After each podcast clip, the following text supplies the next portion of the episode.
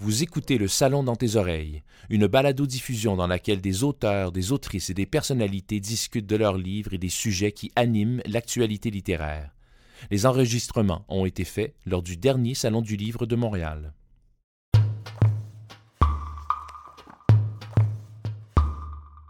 Don Johns. Je ne me souviens pas qui je devais remplacer, mais j'étais très heureux de jouer en compagnie de Laperrière, Harris, Talbot et Harper se souvient Johns.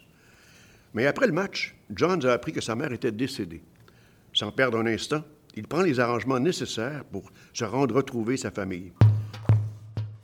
Il s'agit d'un récit euh, historique qui euh, traite des 57 joueurs qui ont joué avec euh, les Canadiens au fil des années.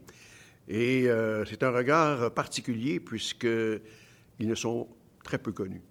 On parle de joueurs qui ont joué évidemment juste un match. Alors c'est une exploration dans l'histoire du club, mais d'une façon qu'on n'avait jamais encore connue, en découvrant ces personnages pour qui la carrière a été malheureusement trop courte. Il faut d'abord être passionné de hockey, ce que je suis. Au fil des recherches, euh, la passion a grandi encore plus, de voir à quel point, comment c'était possible que, que des joueurs euh, puissent vivre leur rêve, et pourtant qu'on leur enlève, c'est comme, j'ai comparé ça à un, enfant à qui on donne un bonbon, puis on le retire tout de suite après.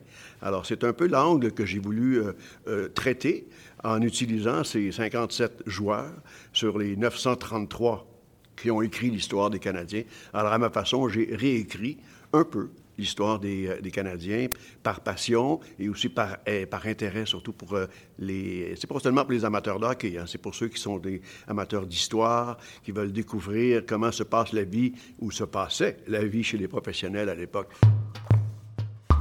Il y a plusieurs événements qui ont fait en sorte que j'ai trouvé l'inspiration. Euh, évidemment, en trouvant un joueur, un autre joueur, pour savoir pourquoi ça s'était passé.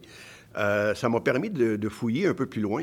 Et euh, évidemment, c'était très laborieux dans un sens, puisque lorsqu'on parle de joueurs qui ont joué dans les années 1910 à 1920, par exemple, évidemment, les photos, elles sont rares, puisqu'ils n'ont joué qu'un match.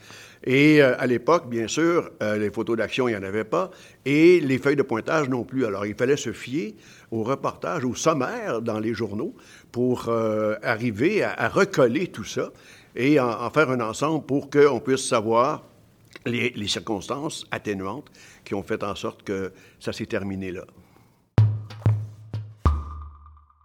Le fait d'avoir côtoyé euh, beaucoup de grands joueurs, curieusement, euh, c'est un peu utopique parce que moi, je parle de joueurs qui ne sont pas connus dans le livre. Mais euh, je dois avouer que la chance que j'ai eue de côtoyer les, les Jean Béliveau, même Maurice Richard un, certain temps, ça m'a motivé encore plus à, apprendre, à connaître ça. Mais encore là, c'est un peu déroutant puisque les joueurs dont on parle dans le livre, évidemment, on ne les connaît pas. Et c'est justement dans ce but-là, non seulement parler d'eux, mais aussi le rendre hommage jusqu'à un certain point. A pas de numéro de téléphone du directeur général ou de l'entraîneur. Il téléphone au directeur général des Arts de Québec pour lui expliquer la situation. Carlin m'a dit Si tu quittes pour aller au funérailles de ta mère, tu ne retourneras jamais avec les Canadiens. Je n'ai pas d'autre choix, de lui répondre le défenseur, qui, du même coup, mettait un trait sur sa carrière dans la Ligue nationale.